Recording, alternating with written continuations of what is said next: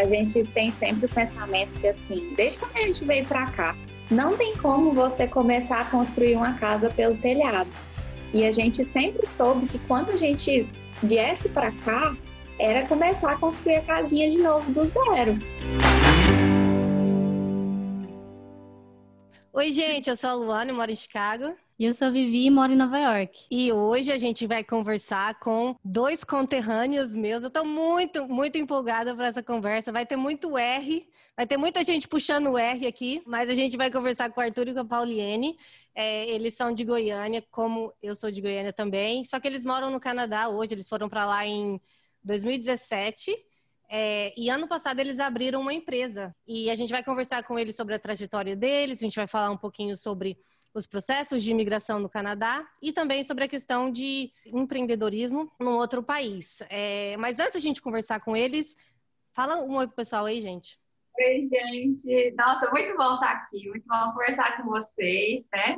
Como Luana disse, somos conterrâneos, né? Todo mundo lá da terra do Piqui.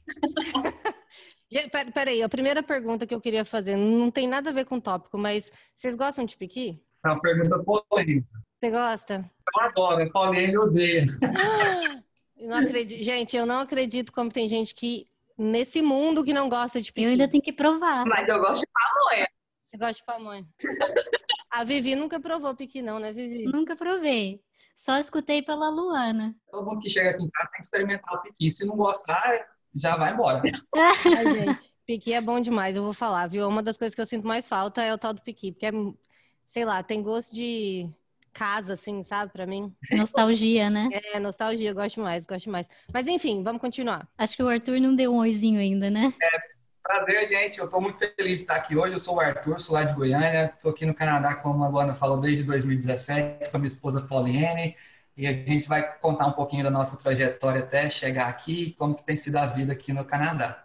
E o legal desse episódio, gente, é que a gente deu uma pincelada meio de leve com a Tami do episódio anterior. Até quem quiser escutar o episódio anterior, né? A gente falou com a Tami Magalhães sobre construção civil, é, essa carreira, né, de construção civil no Canadá. E ela deu uma pincelada, assim, de como que ela fez para emigrar para o Canadá.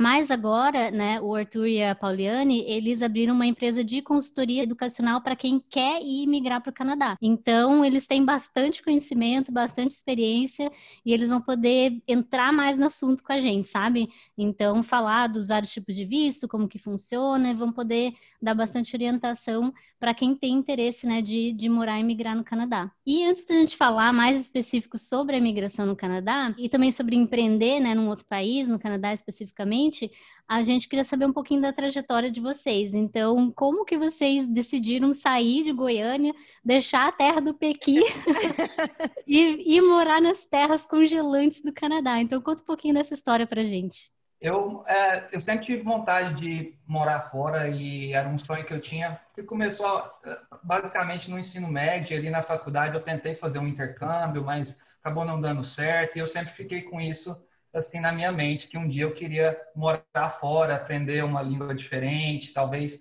trabalhar numa empresa de fora para trazer essa experiência para o Brasil. Essa era a minha primeira ideia, né? E aí eu comecei a namorar a Pauline muito cedo, desde o ensino médio, e ela também tinha muita vontade de viajar para fora, de aprender o inglês. E aí meio que juntou essas duas coisas e, e quando eu estava ali no momento da minha carreira ali que eu não estava muito feliz com o rumo que as coisas estavam tomando, é, pessoalmente estava funcionando tudo muito bem, a gente estava encaminhando para é, se casar e para poder morar junto, mudar um pouco de, do cenário. E aí a gente pensou, ah, por que não fazer uma mudança maior e já aproveitar que a gente vai fazer uma mudança agora, depois do casamento, vamos mudar para um outro país e começar a vida lá. E aí, se der certo, a gente continua. Se não der certo, a gente vai ter tempo para retomar a carreira aqui no Brasil. E foi o que aconteceu. Então, meu pedido de casamento para ela foi basicamente assim: você quer mudar comigo para fora do Brasil? Foi assim. Se quiser casar, vai ter que mudar de país. Foi, foi tipo isso. Olha, vamos, vamos morar fora um tempo? Se você quiser, então é comigo. A gente né? casa. Era, era, era a única condição. Vocês já estavam juntos há quanto tempo nessa época? Seis anos? Não, quando sempre pedi em casamento, eu tinha sete anos. É, já tinha um bom tempo, porque a gente começou a namorar no ensino médio, então já tinha quase sete anos que a gente estava junto, a gente já planejava casar, mas para ter certeza que, que, que ia dar certo o casamento, eu tinha que saber se ela ia querer me acompanhar nessa aventura, né? Eu falei, ó, eu caso, mas você vai ter que ir comigo. Vai ter que embarcar nessa, né? É que... E assim, uma das coisas que a gente sempre pensou foi o seguinte: é, naquele momento, a, a, gente sempre tem essa, muito essa coisa do timing. Então, naquele momento, a gente estava, a gente sentiu que estava no timing perfeito para fazer isso, porque nós não tínhamos comprado apartamento, então a gente não tinha é, um financiamento, por exemplo, para ter que dar conta disso depois. É, a gente não tinha dívida, assim, de modo geral, coisa para pagar. Um, filhos, não né? tínhamos filhos, né? Ainda não temos filhos, mas assim, é uma coisa que para a gente ia contar, ia pesar muito, né? Acho que Luana sabe dizer melhor do que certeza. a gente, né? Como é o, você tomar a decisão quando tem ali um filho envolvido, né? E aí a gente chegou na conclusão seguinte: olha, nós não temos um passarinho na água agora. Não temos um boleto para pagar, assim, tá tudo pago. É, se a gente não der esse passo agora, a gente não sabe se a gente vai conseguir dar esse passo daqui dois, três, quatro, cinco, dez anos.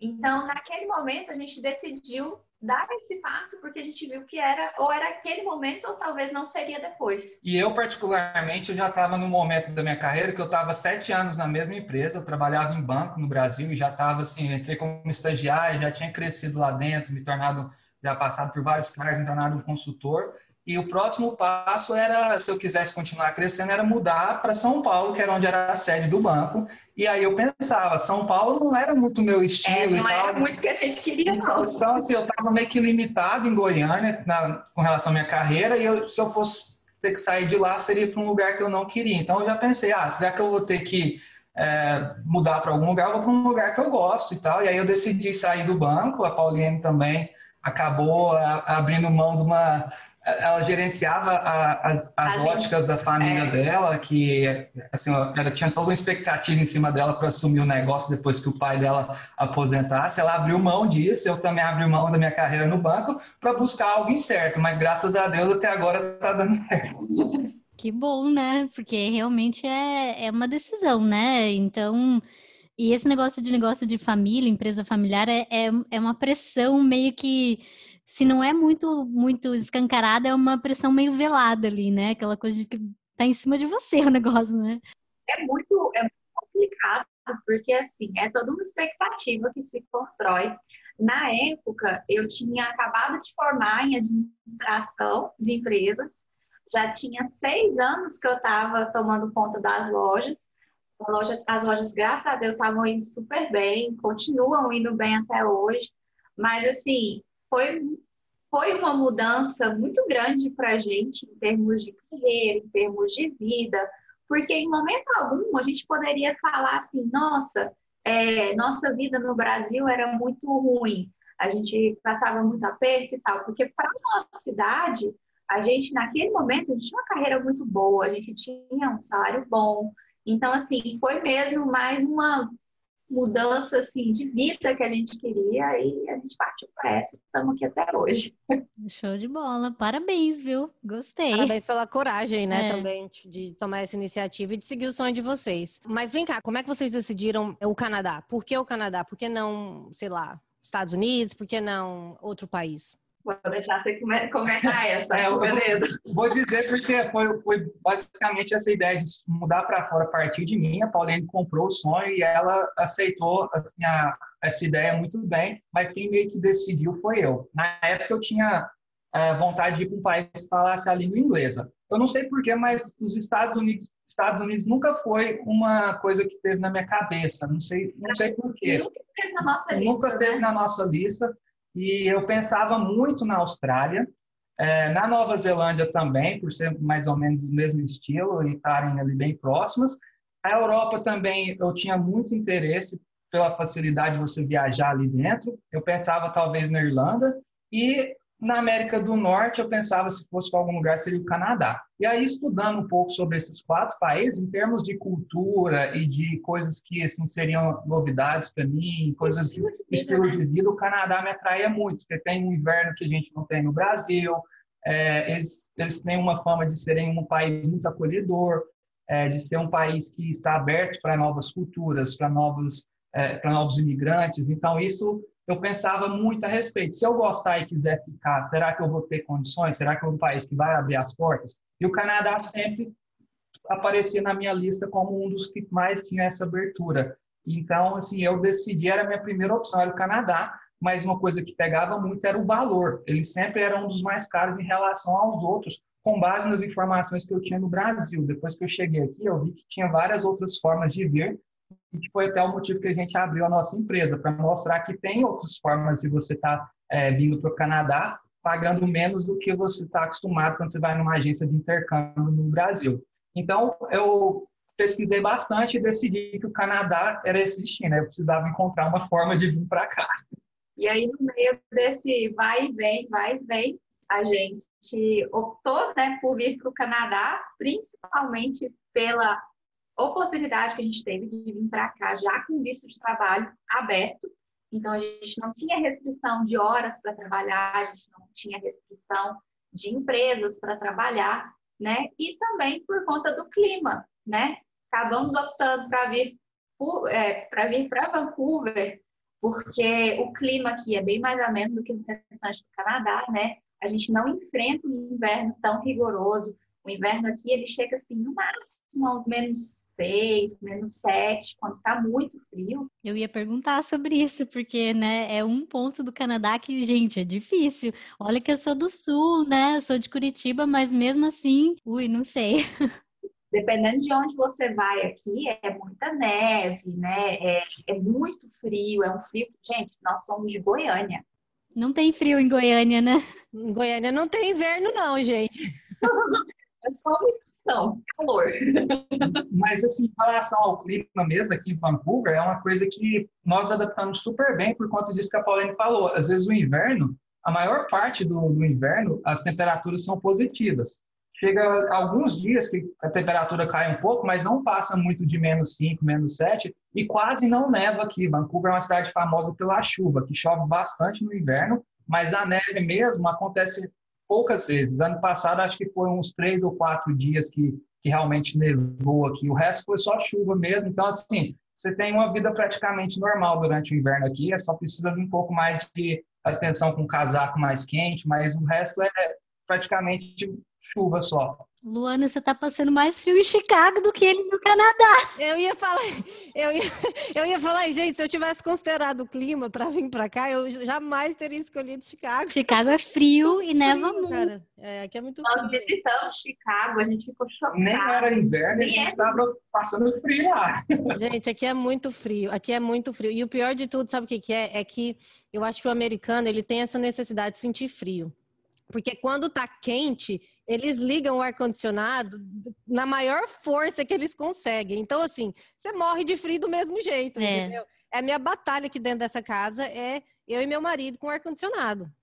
Porque ele liga o ar-condicionado, ele tá sempre com calor, né? E eu tô sempre com frio. Então, assim, tá um, quente, quente lá fora e eu falo, vamos, vamos aproveitar esse calor, sabe? Vamos curtir, porque é pouco tempo que a gente tem isso. E ele tá aqui com o ar-condicionado ligado. Nossa, tá quente demais, tá quente demais. Gente, eu vou falar. Ou nas empresas também, né? Nas Gente, empresas. as empresas, eles põem no, no, ponto que você tem que pôr casaco dentro da empresa. É. Lá fora tá um sol de quase 40 graus e dentro da empresa tá, sei lá, menos 10. Táxi, táxi também eu sinto isso. Quando você pega Uber, quando você pega táxi, eles ligam o ar-condicionado assim, no último, e eu não entendo a necessidade que essa galera tem de sentir frio. Nas lojas também. de sentir calor e eles, assim, eles precisam sentir frio. Enfim, cultura, né? Fazer o quê?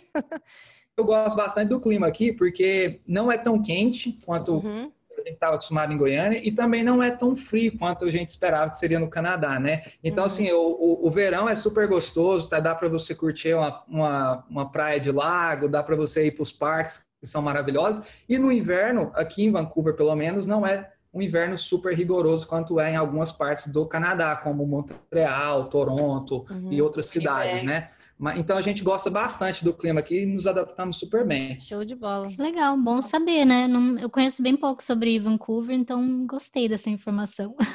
Próximo destino, né, Vivi? É, não, tá na minha lista. Fica o convite, tá? Quando vocês quiserem me visitar, por favor, ah, Fechou. Com certeza, vamos marcar. Com certeza. É, e a Pauliane estava falando que vocês foram então para o Canadá com visto de trabalho aberto, né? É, explica para a gente como é que é isso e, e, vocês chegaram a estudar aí também? Como é que foi? Quando vocês chegaram, como é que foi o processo? Então, foi um processo assim meio que ao acaso, tá? Eu vou começar a explicar quando a gente estava procurando, né, para mais informações sobre vir aqui para o Canadá. A primeira dificuldade que a gente enfrentou foi entender como que era o processo para poder vir para cá. Por quê? O nosso objetivo era vir para estudar inglês. A gente tinha um inglês assim bem meia boca no Brasil e a gente queria ir para um lugar que a gente pudesse aprender inglês, mas que ao mesmo tempo a gente também pudesse trabalhar, porque, enfim, né, não dá para você viver com base na conversão de real para dólar. E aí nessa pesquisa sempre aparecia o quê? Irlanda e Austrália, Irlanda e Austrália. E a gente ficava assim, poxa, mas é, será que não tem jeito, né, de ir para o Canadá para estudar inglês e trabalhar? E aí a gente descobriu que, infelizmente, não tinha essa possibilidade aqui, porque o visto de estudos para quem faz inglês no Canadá, ele não possibilita é, que o aluno trabalhe, nem part-time, nem meio período, nem nada. E conversa vai, conversa vem, nós descobrimos um programa, né, aqui é, que era aberto para brasileiros virem aqui para o Canadá com visto de trabalho, que chamava Working Holiday Visa. E aí a gente, assim, meio que ao acaso, né, a gente descobriu que a gente se encaixava em todos os pré-requisitos desse visto, porque ele não era um visto uh, muito popular na época, muito comum na época, e ele não era um visto que era tão fácil de tirar, porque ele tinha uma série de pré-requisitos que o aplicante tinha que preencher tanto pré-requisitos pessoais, como, por exemplo, estar tá numa determinada faixa etária, de né? Idade, né? Faixa etária, é, numa faixa etária, uh, tem também pré-requisitos acadêmicos, então você tinha que estar tá cursando uma faculdade, fosse um curso de bacharelado, uma pós-graduação, né? É, acho que ou tinha, estar formado. Tinha que estar tá formado. Não, era, era ou você estar estudando ou estar recém-formado. Recém-formado, exatamente. Então, assim, acabou que a gente descobriu esse visto através de uma agência do Brasil. E aí a gente resolveu aplicar. Falou, olha, vamos aplicar, vamos ver o que que dá, né? Se o visto for aprovado, a gente vai. Se não for aprovado, então nosso plano B era ir para a Irlanda, que era onde a gente sabia que a gente ia conseguir estudar inglês e trabalhar. Meio período, no caso, da Irlanda, Isso. mas poderia, né? Mas poderia, e a gente falou, ah, pelo menos é meio período já ajuda, né? A vantagem desse visto para o Canadá, que a gente ficou super interessado, era porque você poderia trabalhar aqui é, sem restrições de horas. E na Irlanda, na Austrália, você só poderia trabalhar meio período. Então, meio que você se mantia ali, mas você não, às vezes tinha que continuar usando a reserva em real. E aí a gente aplicou para esse visto. É, a gente cumpria todos os requisitos, mas ainda assim não tinha como ter certeza se ia ser aprovado ou não, porque ele é uma um, uma, um, tem uma limitação de candidatos por ano para esse visto. Inclusive, agora mesmo, esse ano, ele está fechado, não está tendo como aplicar para ele do Brasil. Eu acho que já tem, desde o ano passado, é, já tem já não... alguns anos que está fechado. Então, assim, não é uma não coisa é. que é certeza. Na época, eu lembro que tinha poucas vagas disponíveis e a agência me falou, olha, se você faz o, o assina o contrato, a gente manda a aplicação. Se for aprovado, é, a gente dá prosseguimento, mas tem chance de não ser aprovado porque pode ser que tenha mais candidatos do que vagas, e aí a gente vai devolver a, o, o, pagamento inicial, e aí você não vai conseguir, através desse programa, ir para o Canadá. Então a gente mandou e rezou. Aí, detalhe, a aplicação ela era feita de forma individual. Não então... tinha como mandar como casal, então poderia sair para um e não sair para o outro. Ai, meu Deus, que risco! Foi, mas aí Deus iluminou tudo, abençoou lá, saiu visto para mim, para Pauliene, aprovou para os dois, e aí a gente pôde vir, os dois podendo trabalhar full time, e aí nesse visto específico, você não tinha nenhuma restrição, restrição com relação a estudar ou não, você poderia estudar como poderia também mas não estudar. curso de idiomas? É, mas você poderia estudar idiomas ou não. A gente optou por estudar, porque a gente não tinha o inglês, mas não era obrigatório, digamos assim. Você poderia, por exemplo, escolher um mês, dois meses. Eu, eu, fiz três meses de inglês, a Pauline também, mas a gente poderia ter feito até menos se quisesse focar só no trabalho. Mas Ou gente... até não ter feito at all. Sim, mas a gente sempre quis é, aprender a língua primeiro, pra, até para conseguir cargos melhores aqui no Canadá. Então a gente focou no inglês no início. E isso pode ser para qualquer área de trabalho? Qualquer área de trabalho, você não tem restrição Absolutamente é. nenhuma. Ele é um visto de trabalho, você trabalha para quem você quiser, quantas horas você conseguir. É um visto aberto, sem nenhuma restrição. E é interessante porque muita gente não conhece. O Brasil tem muito pouco desse Working Holiday Visa, porque é uma parceria entre os dois países. Então, o Brasil não tem tantas parcerias nesse sentido. Mas, recentemente, ouvindo uh, informações sobre esse tipo de visto, eu descobri que a França oferece esse visto para brasileiros estudarem na França, podendo trabalhar lá durante um ano, e, e nesse caso específico da França, é, não tem nenhum custo para quem aplica para o visto. Ele, ele, é isento de taxas. Então, quem tiver interesse em aprender francês e ir para a França, dá uma pesquisada que é o mesmo nome, Working Holiday Visa. Eu achei bem interessante, porque é, assim, sem restrição nenhuma. Tipo, você pode ter uma vida normal, como se você estivesse no Brasil, né? Constrói a sua vida, arranja um emprego, vai evoluindo, vai mudando de emprego, vai estudando o que quiser estudar. E, nossa, dá muita possibilidade, né? De ter uma vida bem normal, assim, né? Beleza. E, assim, foi através desse visto, né, que começou meio que o pontapé inicial para o nosso processo de imigração. Uhum. Nosso processo de imigração foi muito diferente, assim, da maioria das pessoas que vêm para cá porque é, até a Tami comentou no episódio anterior, né, que a grande maioria das pessoas vem para cá para estudar e tal. E no nosso caso, como a gente conseguiu esse visto, né, conseguiu atender todos os pré-requisitos desse visto, é, a gente conseguiu vir para cá, na verdade, primeiro com visto de trabalho. Com o passar do tempo, a gente sim se tornou estudante aqui, mas também foi por um curto período de tempo. Sim, esse visto, na verdade, encurtou o nosso o nosso trajeto aqui no Canadá com relação à imigração, porque como um dos pontos mais importantes para você conseguir migrar para o Canadá é você saber falar o inglês e você ter a famosa experiência canadense. Então, para alguns experiência de trabalho. Isso, para alguns para alguns tipos de programas de imigração, o governo te pede que você tenha pelo menos um ano de experiência comprovada aqui no Canadá. E, assim, e essa experiência não pode ser de meio período, você tem que estar trabalhando full time. E esse visto nos dava a possibilidade de trabalhar um ano aqui e conseguir essa, essa experiência canadense que era tão importante para poder conseguir o visto de residência, né, o status de residência posteriormente. E aí, como a Pauline falou, quando a gente estava encerrando esse visto, a gente não tinha ainda um ano de trabalho, porque você chega aqui, você primeiro tem que é, aprender a língua, né? Demora um tempo até você achar o seu primeiro emprego, mas a gente ali com uns três, quatro meses já estava os dois trabalhando e aí a gente conseguiu, ah, ao longo desse um ano, ter quase um ano de trabalho. A gente precisou mudar o nosso status aqui por algum, alguns meses para poder conseguir chegar a um ano, mas assim que completou, a gente já aplicou para eh, para nossa residência e fomos aprovados. Então, o nosso processo, comparado com quem vem para estudar e depois aplicar para o visto de residência, foi muito mais rápido. A gente, com menos de dois anos a gente já tinha se tornado residentes é, permanentes aqui e aí é como se fosse o green card canadense, né? Você uhum. pode ter uma vida normal, não tem a restrição assim de quando você tem que voltar para o seu país. Você renova ele a cada cinco anos, mas o único pré-requisito para renovar é que você esteja morando aqui pelo menos dois anos desse período de cinco. Tem algum é, pré-requisito para não poder ficar fora do país? Por, por exemplo, é, o green card, se eu não me engano, a gente não pode ficar fora mais de seis meses é, nos, nos, Estados Unidos. Esse, o PR também tem isso ou não?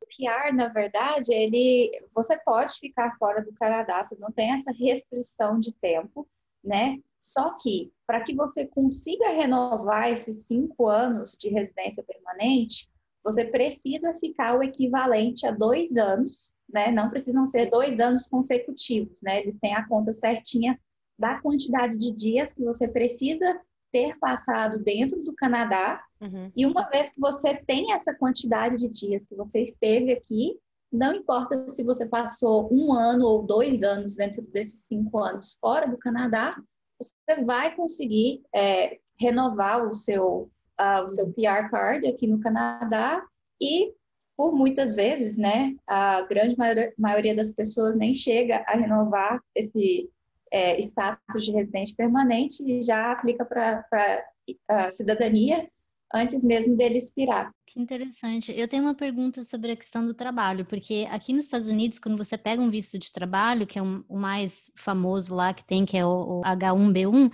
é, você só pode vir a partir do momento que você já está empregado por uma empresa, você já tem uma empresa que está sponsoring you, né?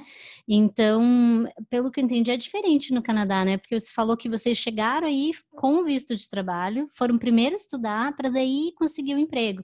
Então, não tem essa necessidade de estar é, associado a uma empresa que vai ser a tua empresa empregadora.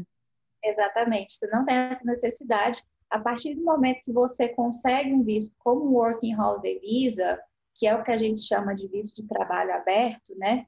A gente até fala que ele é aberto porque você pode trabalhar para quem você quiser. Então, você não está ali é, ligado a nenhuma empresa. Lógico, tem casos aqui dentro do Canadá que para a pessoa conseguir vir com visto de trabalho, ela vai acabar caindo nessa situação que você falou, que é igual aí nos Estados Unidos, mas isso aí já são outros tipos de processo de visto que envolvem também processos de imigração. Então, é uma situação um pouco diferente.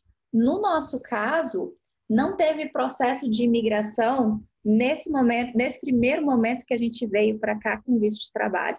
A gente veio realmente sem a intenção de ficar, né, de estabelecer, de fato, vínculos, né? vínculos aqui nesse país maravilhoso. É, e acabou acontecendo depois, né, que a gente entrou num processo de fato de imigração. Muito legal isso que vocês compartilharam sobre esse visto, mas é, quais são as outras opções de visto que vocês podem indicar, que vocês conhecem? Como que funciona? Então, para quem quer vir para cá, basicamente você vai ter três tipos de visto, né? Vamos falar assim de maneira geral, três tipos de visto, que é o de visitante, né, para quem vem turistar aqui e para quem vem fazer um curso de inglês com duração menor que 24 semanas, né?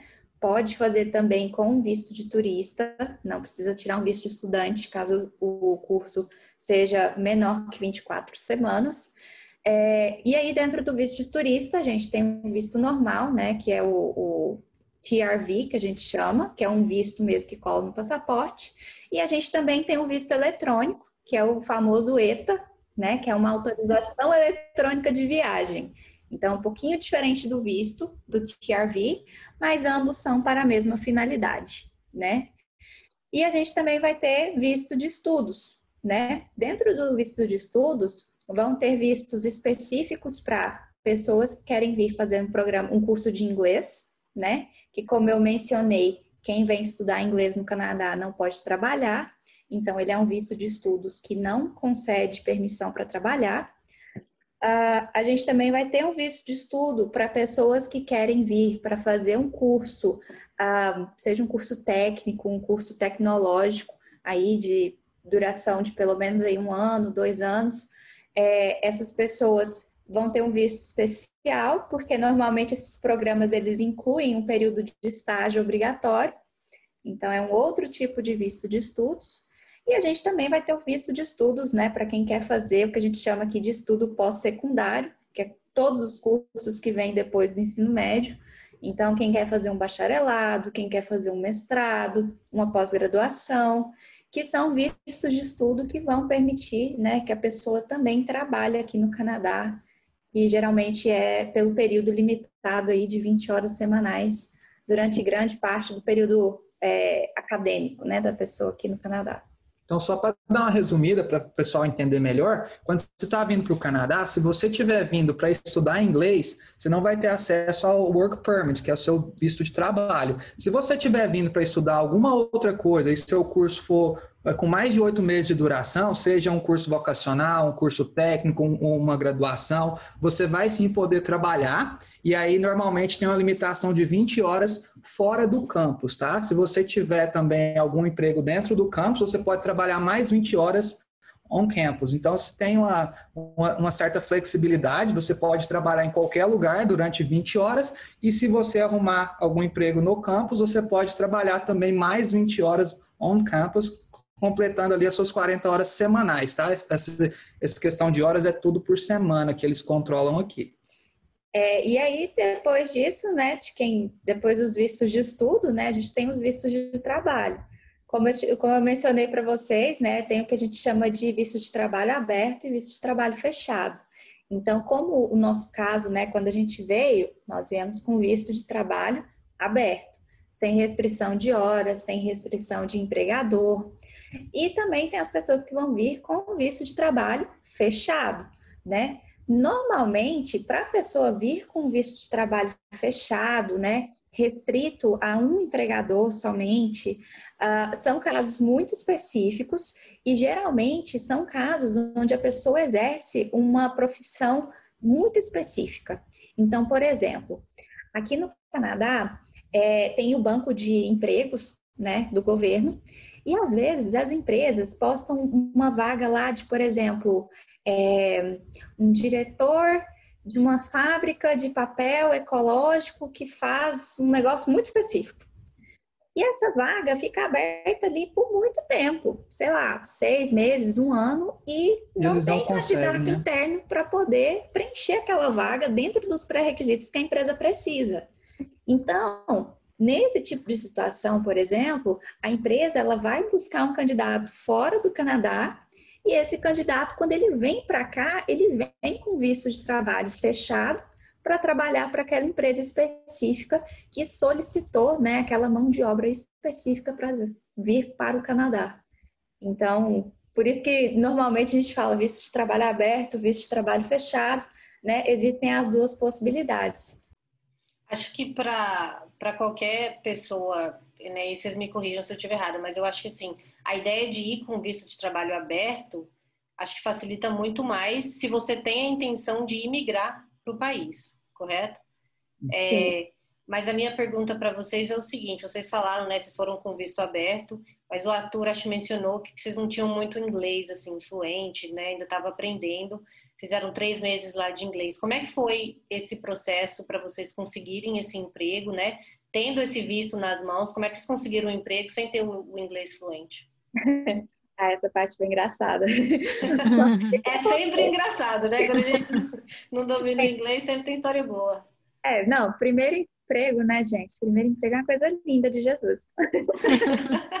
Mas, assim, o que que acontece? Quando eu cheguei aqui, o meu, meu inglês já não era tão ruim assim. Eu me virava. Mas, assim, era aquele se vira nos 30, passando aperto. E aí a gente optou por ficar assim, o período do curso de inglês só focado em estudar inglês. A gente ficou três meses aí parado, só estudando inglês, porque a gente sabia que ia precisar disso depois. O que que acontece? Quando eu estava fazendo o curso de inglês, eu vi uma vaga no grupo do Facebook, no grupo dos brasileiros em Vancouver, aqui no Facebook, é, falando que estava procurando uma pessoa para é, trabalhar como consultora educacional em uma agência de imigração. E essa vaga solicitava que a pessoa falasse português. Nossa Senhora. Benditos grupos do Facebook, né? Pois não é? Aí eu peguei e falei para Arthur, falei, cara, quer saber do negócio? Eu vou focar no que eu tenho. Meu inglês não tá perfeito, mas meu português está na ponta da língua. Isso aí. eu mandei, eu mandei mensagem, né, para pessoa que tinha postado a vaga e tal, consegui uma entrevista e aí consegui o meu primeiro emprego. É detalhe, a entrevista toda em inglês, né? A então, entrevista assim, ela, foi toda em inglês. Ela teve que rebolar. Nossa, Mas isso aí, eu me lembro quando eu fui fazer minha, minha não foi em primeira, foi a primeira in-person interview, né? Quando eu comecei a trabalhar aqui nos Estados Unidos, eu lembro que eu liguei para minha mãe depois, assim, falei: Nossa, mãe, foi muito legal, acho que vai dar certo, não sei, tô sentindo.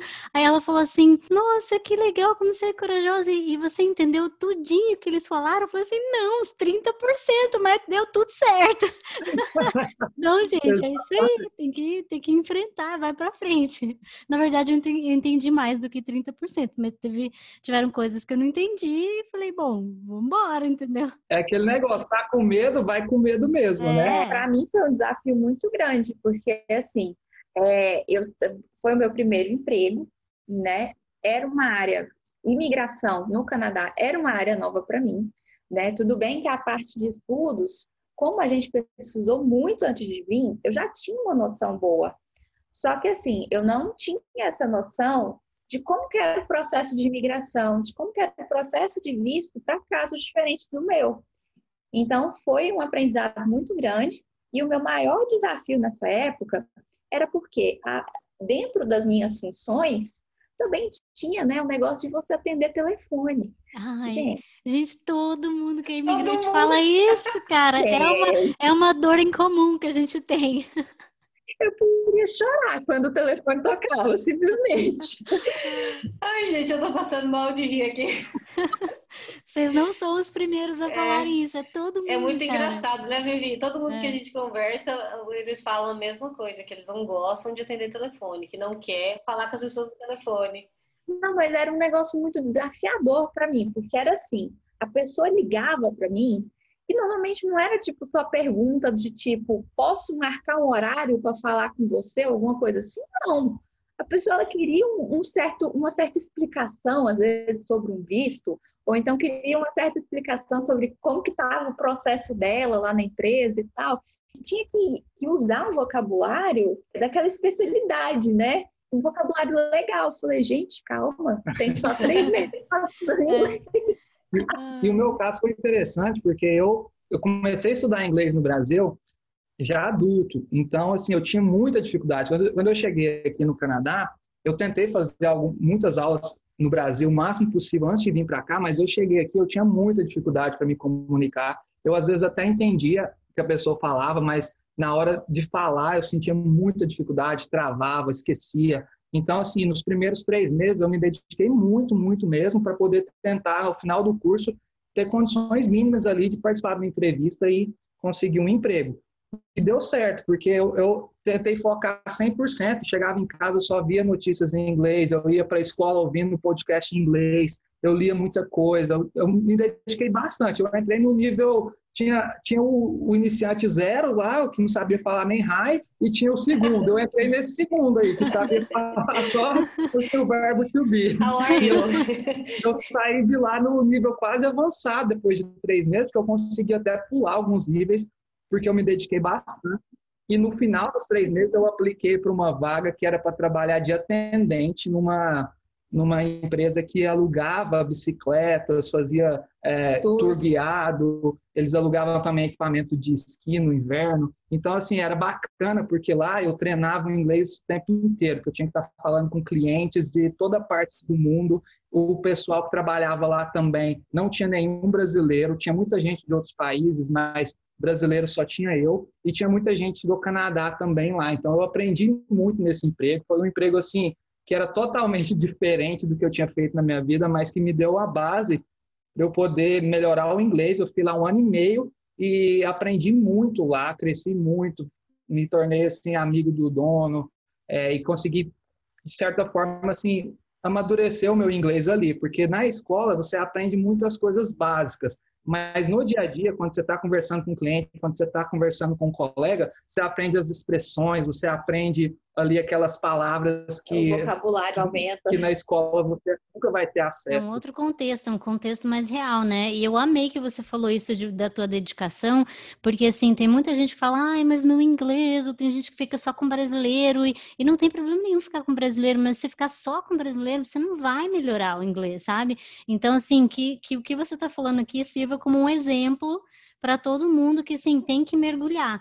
Abraça a, a, a nova cultura, a nova língua e, e, embrace e vai, entendeu? Não fica esperando, né? Porque se ficar só esperando e, e choramingando, não vai acontecer nada nunca, né? Então, achei maravilhoso que você falou isso. Não, eu ia falar que tudo isso em três meses, né, Arthur? Você, é. você evoluiu seu inglês, assim, dessa forma em três meses. Quer dizer, não é um tempo muito longo.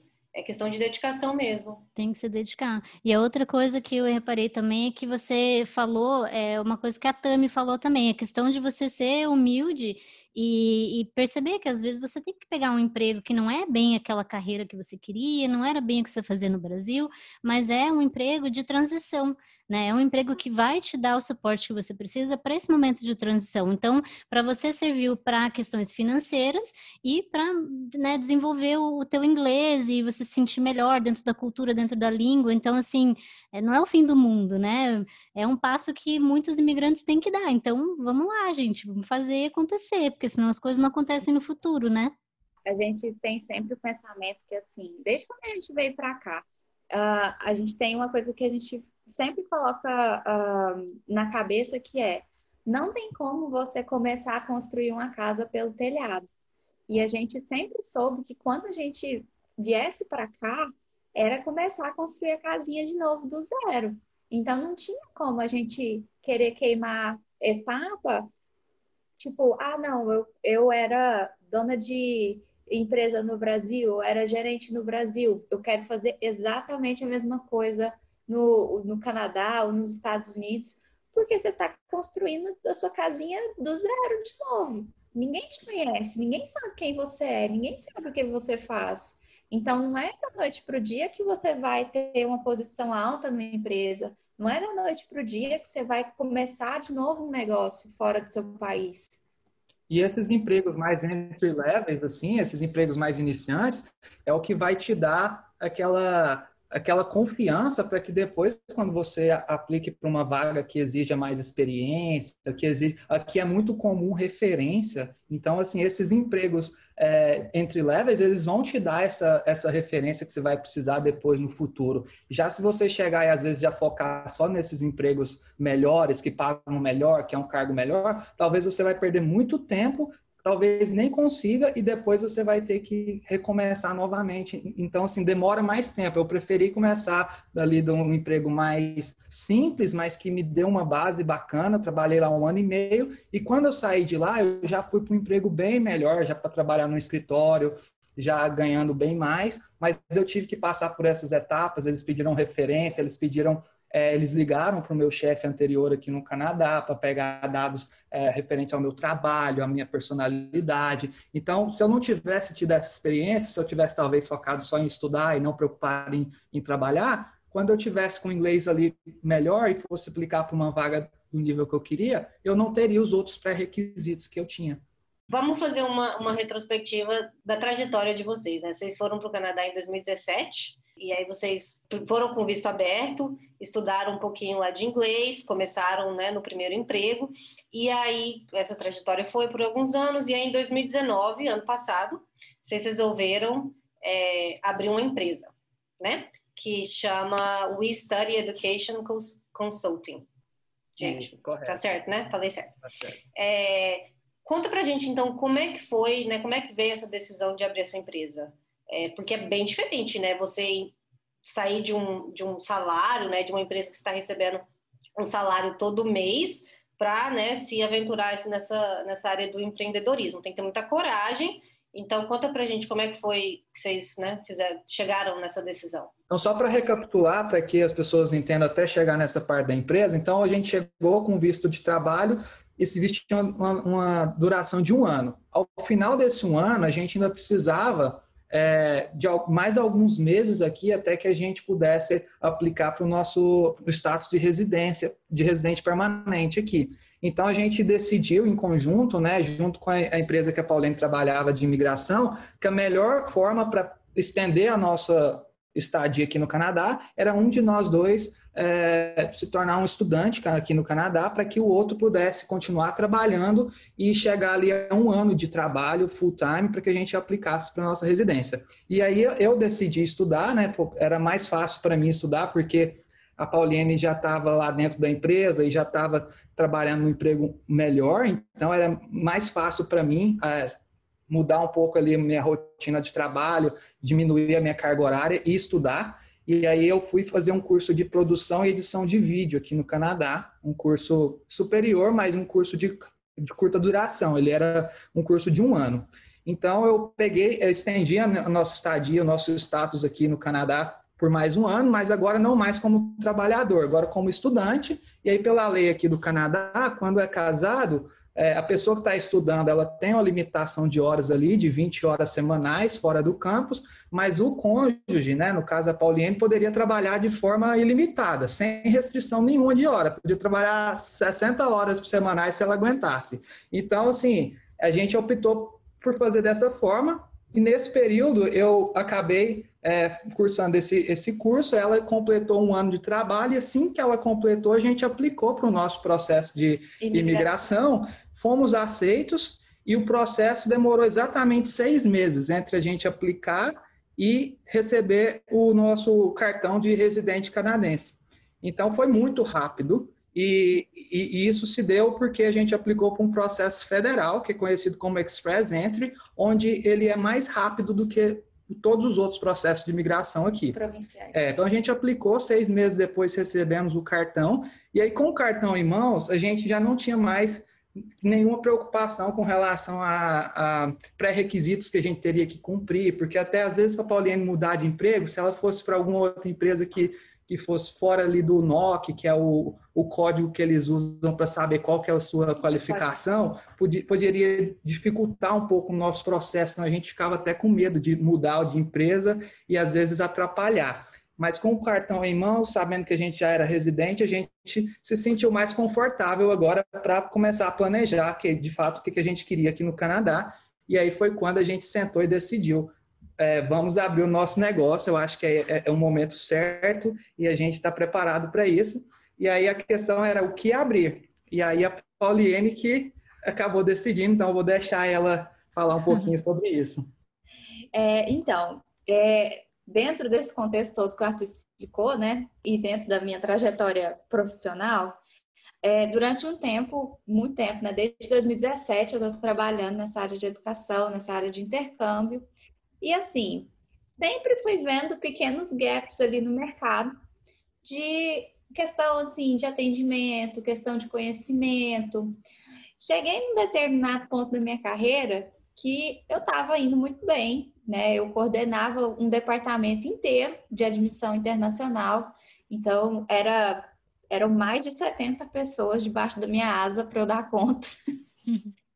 para poder coordenar essa questão de alunos internacionais. Tive muita experiência com isso, assim, com muitos alunos mesmo. E aí, quando chegou nessa parte, né, que a gente tinha conseguido se estabilizar aqui em termos de, de ter o nosso cartão de residente permanente e tal, falei para o Arthur, falei, olha, se eu tivesse que abrir uma empresa, eu abriria uma empresa de consultoria de educação, né? Não só assim, ligada à questão de intercâmbio, mas realmente uma consultoria de educação. Por quê? Quando a pessoa resolve vir, vir para o Canadá, normalmente a educação é a porta de entrada. Só que o que eu sempre notei durante todas as experiências que eu tive com estudante internacional aqui, era que a grande maioria deles chegava aqui perdido. Né? Então, tipo assim, nossa, eu sei que, que educação é a porta de entrada, mas eu não tenho certeza se esse curso que eu estou fazendo vai me ajudar. Eu não sei o que, que esse curso vai me trazer de benefícios no futuro e eu não sei o que, que eu vou fazer depois disso aqui, né? Depois uhum. eu, eu, só eu cheguei aqui depois que a gente chegou a gente vê o que que faz. É. Então eu falei, cara, eu acho que isso é uma coisa que o mercado tem muita gente que precisa, tem muita gente que é, não sabe, não tem esse conhecimento que eu acabei adquirindo ao longo dos anos, que para mim foi um, um, privilégio muito grande poder ter trabalhado com imigração, porque eu comecei a entender o sistema aqui do Canadá e eu consegui ligar as duas coisas, tipo, consegui entender como que eu poderia ajudar uma pessoa que estava no Brasil ou em outros países, porque a gente também não, não trabalha só com alunos brasileiros, né? E como que eu poderia ajudar essa pessoa a entender o caminho dela aqui no Canadá, né? É, eu não faço uma consultoria de imigração, mas eu dou para a pessoa toda a informação que ela precisa para entender quais os possíveis caminhos que ela pode ter aqui no Canadá. Então, a partir disso, surgiu a ideia de abrir empresa, né? Para poder, então, ajudar essas pessoas com esse tipo de informação, porque uma das coisas que a gente também sempre observou é que como o, os processos de imigração aqui no Canadá e as informações de modo geral, né, são muito cheias de detalhes, muitas vezes os alunos, eles ficavam perdidos no mar de informação. E aí eu falei para Arthur, falei, olha, eu acho que a gente pode prestar um serviço também no sentido de ser um filtro prestando de informação, para poder chegar para o aluno e falar assim, aluno, olha, é isso aqui que o Canadá tem para oferecer. Para você entender para onde que você pode ir, o que, que pode ser melhor para você, eu vou te explicar o que, que cada curso oferece, vou te explicar a vantagem de cada um, e aí você vai poder entender como que isso se encaixa dentro de um possível processo de imigração. E aí você vai poder conversar com o consultor de imigração e entender de fato aquela informação dentro do, da sua realidade, né? Dentro daquilo que você quer fazer. Então, basicamente foi foi assim que nasceu a ideia da empresa. Sim, tem tudo a ver, né? Porque realmente é complicado quando tem muita informação, você ter alguém para filtrar, mastigar a informação para você, te mostrar os possíveis caminhos. Nossa, isso faz uma diferença enorme. É, até porque a gente tinha na cabeça, né, depois de tantas experiências, que é importante a pessoa entender o caminho. Então, assim, não adianta você só falar para a pessoa, segue, vai por aqui. Mas a pessoa precisa ter claro o porquê que ela está indo por aquele caminho, para onde aquele caminho vai levar. E caso aquele caminho tenha algum problema, né, tem alguma pedra no meio do caminho, é, que ela saiba o que fazer, que ela saiba para onde ela pode correr, entendeu? E era isso que a gente sentia durante todo o momento que a gente teve contato com outros alunos aqui. E o que a gente conseguiu também perceber é que a nossa experiência aqui tanto de estudo quanto de trabalho, quanto de imigração para o canadense, é, nos davam uma bagagem muito boa para poder é, passar para essas outras pessoas que não sabiam como que era o processo, né, todos os detalhes disso. Então, eu fui estudante internacional, então eu trago essa parte mais assim de como que é você ser estudante internacional no Canadá. Dentro a Pauliene, eh, dentro da sala de aula, como que é o estudo aqui, como que são uh, os trabalhos, os professores, toda essa parte. A Pauliene entra com a parte mais assim acadêmica de quais são os pré-requisitos, qual curso que exige um nível maior de inglês, qual que exige um nível menor, qual tipo de programa que vai te ajudar a, a imigrar no futuro, qual tipo de programa que não vai te ajudar. A Pauline faz toda essa análise e a gente consegue entregar para o aluno um pacote completo onde ele vai poder decidir com base em informações de quem está aqui, de quem viveu todas essas etapas. É, então ele consegue às vezes direcionar melhor o esforço dele em, em direção ao que ele está buscando para a carreira e para o futuro dele. Com certeza, informação é ouro nessas horas, né? E eu ia falar isso, é, a internet é algo maravilhoso, né? Porque assim, tem informação para todo mundo, mas ao mesmo tempo, a quantidade de informação que a gente consegue na internet também é confuso, entendeu? É over, overwhelming. É, então, acho assim, ter essa assistência de pessoas que passaram pelo processo, eu acho que assim, encurta muito esse.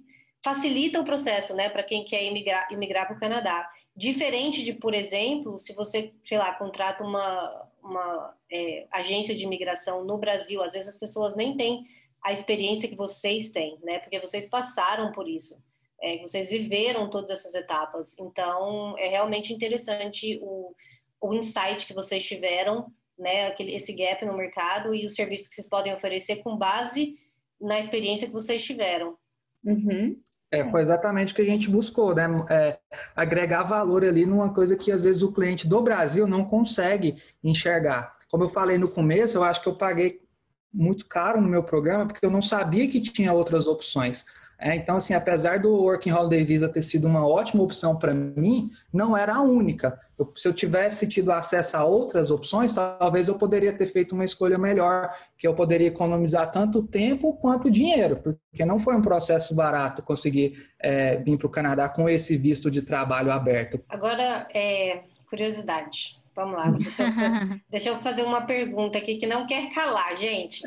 É, é como é que é trabalhar com o marido e trabalhar com a esposa? Porque assim, a gente sabe que não é todo casal que consegue fazer o que vocês conseguem, né? Vocês estão junto o tempo inteiro, abriram uma empresa, É, enfim, como é que é essa experiência? Ainda mais, eu imagino assim, estando num outro país onde a gente conhece bem menos pessoas, né, do que a gente conhece no Brasil. Então, o contato social com outras pessoas é bem menor e a gente acaba sendo, imagino que vocês acabam ficando juntos mais tempo.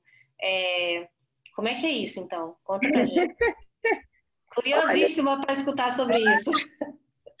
Olha, sinceridade, assim, do meu ponto de vista, eu adoro trabalhar com o Arthur, porque ele é super sossegado. Oh. Resposta certa, hein? É. Eu tô brincando.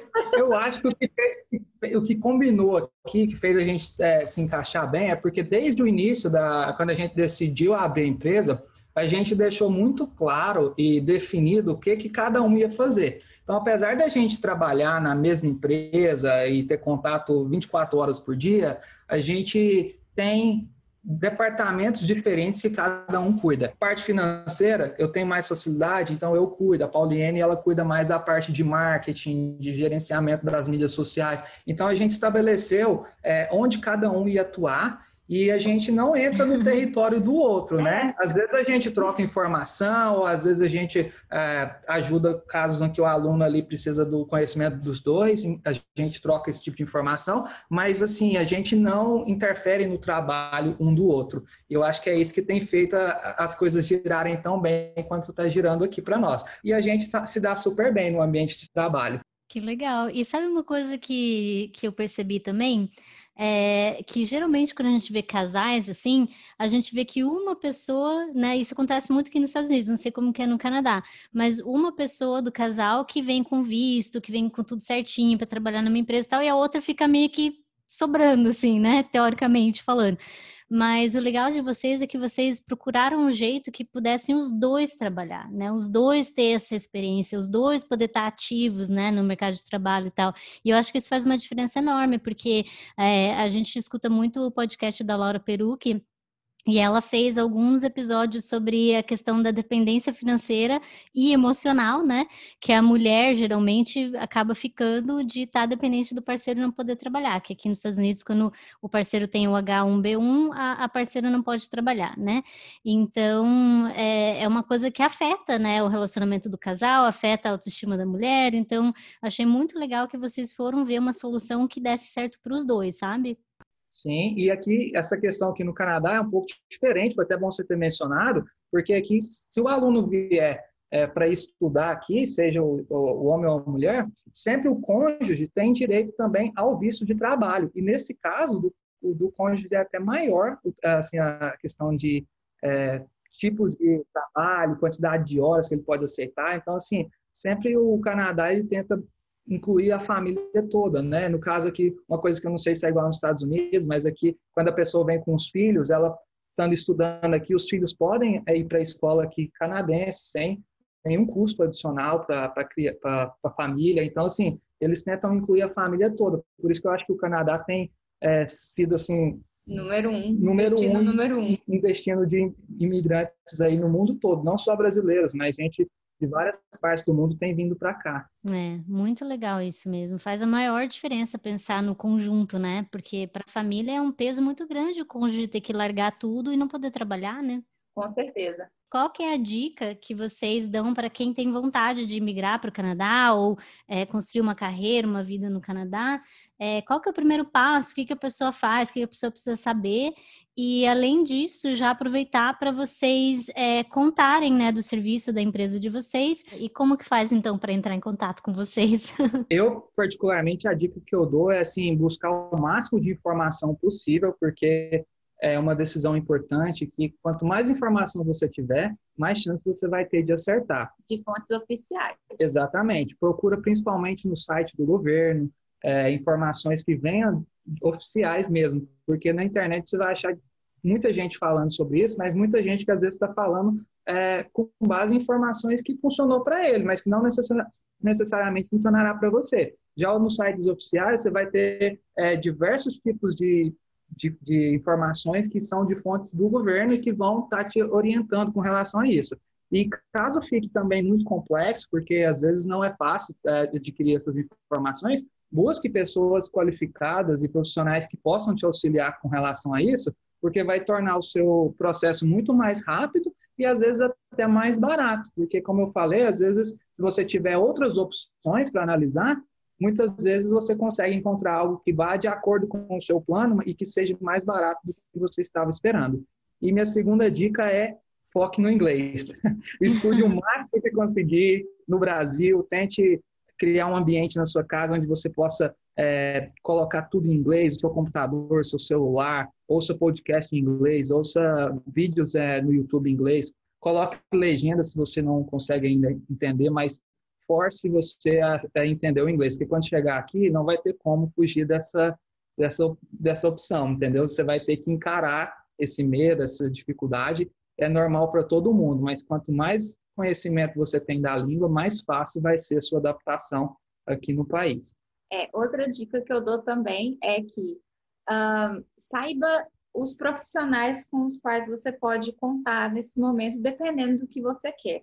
Então, por exemplo, se a pessoa já tem decidido que o objetivo dela é imigrar, então entre em contato com um consultor de imigração, que seja uma pessoa regulamentada, né? Aqui no Canadá, igual a gente tem a OAB no Brasil, a gente tem um órgão que se chama é, RCCRC, é, então é RCCIR. Se eu não estiver enganado, é isso, tá? RCCR, perdão, RCCIC. É, acho que é esse mesmo. Que é o registro né, dos consultores de imigração. Se você jogar lá no Google consultores de imigração Canadá, você vai conseguir ver né, a lista de quem é credenciado pelo governo e você vai poder entrar em contato com essas pessoas, porque eles são os responsáveis né, por fazer o processo mesmo de imigração e te dar informações exclusivamente sobre imigração. Se você tem vontade, assim, se você já decidiu que o seu objetivo de vir para o Canadá é estudar, então você tem que procurar um consultor de educação, que, né, no caso, é o que a gente faz, que é a pessoa que vai poder te orientar com relação a cursos, né, programas acadêmicos, o que, é que vai encaixar mais dentro daquilo que você busca aqui no Canadá, dentro do seu objetivo. A melhor forma é entrar em contato conosco ou através do site ou através do, do nosso Instagram. O nosso site é www.westudyeducation.com. Tá? É em inglês o, o link, mas o site está todo em português www.westudyeducation.com e o nosso Instagram profissional é WeStudyIntercâmbio. Pode pesquisar que você já vai encontrar a gente. E se quiser entrar no meu Instagram, Instagram pessoal, é Canedo underline Arthur, Arthur com TH. É, e o meu, se quiserem seguir lá no Instagram, né, é o Li Rodrigues, L-Y-H Rodrigues. É, e o Instagram da WeStudy, só para deixar claro, é W-E-S-T-U-D-Y, intercâmbio. Maravilha. Mas você tem mais alguma coisa que vocês gostariam de falar? Ou a gente pode fazer a nossa pergunta bônus, que talvez nem seja tão bônus assim, mas. Ah, eu tô tranquilo, pode fazer. Pode fazer, pode fazer pergunta bônus. Então vamos lá. A pergunta bônus desse podcast é o seguinte: é para vocês, né? Para cada um de vocês. Qual é a pior e a melhor parte de morar no Canadá? Eu vou responder primeiro, então. Para mim, a melhor parte de morar no Canadá é a liberdade que a gente tem aqui. Liberdade em relação à segurança de você andar na rua, em qualquer lugar, à noite, de dia, tá com celular, com carteira, esse tipo de liberdade e liberdade também de fazer escolhas não convencionais, que, que às vezes no Brasil a gente tem vários rótulos e várias é, pressões da família, dos amigos para ser uma determinada carreira, um determinado curso, e aqui você está sozinho, você tem que fazer da, da, forma que você achar melhor. Então, aqui é muito comum você mudar de curso, mudar de área de trabalho, enfim, eu tenho liberdade para escolher e ser quem eu sou aqui no Canadá.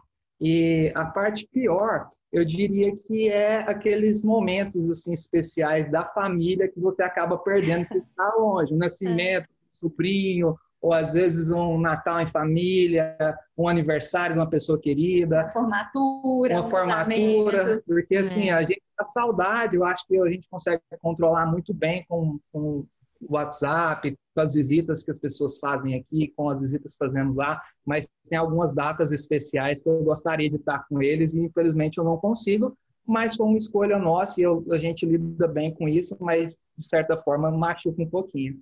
É, é verdade. Não faço minhas suas palavras. Eu acho que essa parte da liberdade aqui no Canadá realmente é incrível. É uma coisa assim que para mim é a melhor parte, porque você muda muito a cabeça, sabe? Você sai um pouco da sua bolha e aqui no Canadá não existe muito isso. É tudo muito livre, você pode ser o que você quiser. Então, igual eu já tive o caso de um aluno que virou para mim e falou assim: Nossa, Paulo, meu sonho, minha paixão é cozinha. Meu, eu queria tanto estudar gastronomia, mas se eu for cozinheiro aqui no Brasil, o que, que as pessoas vão dizer? Eu larguei a advocacia para virar cozinheiro.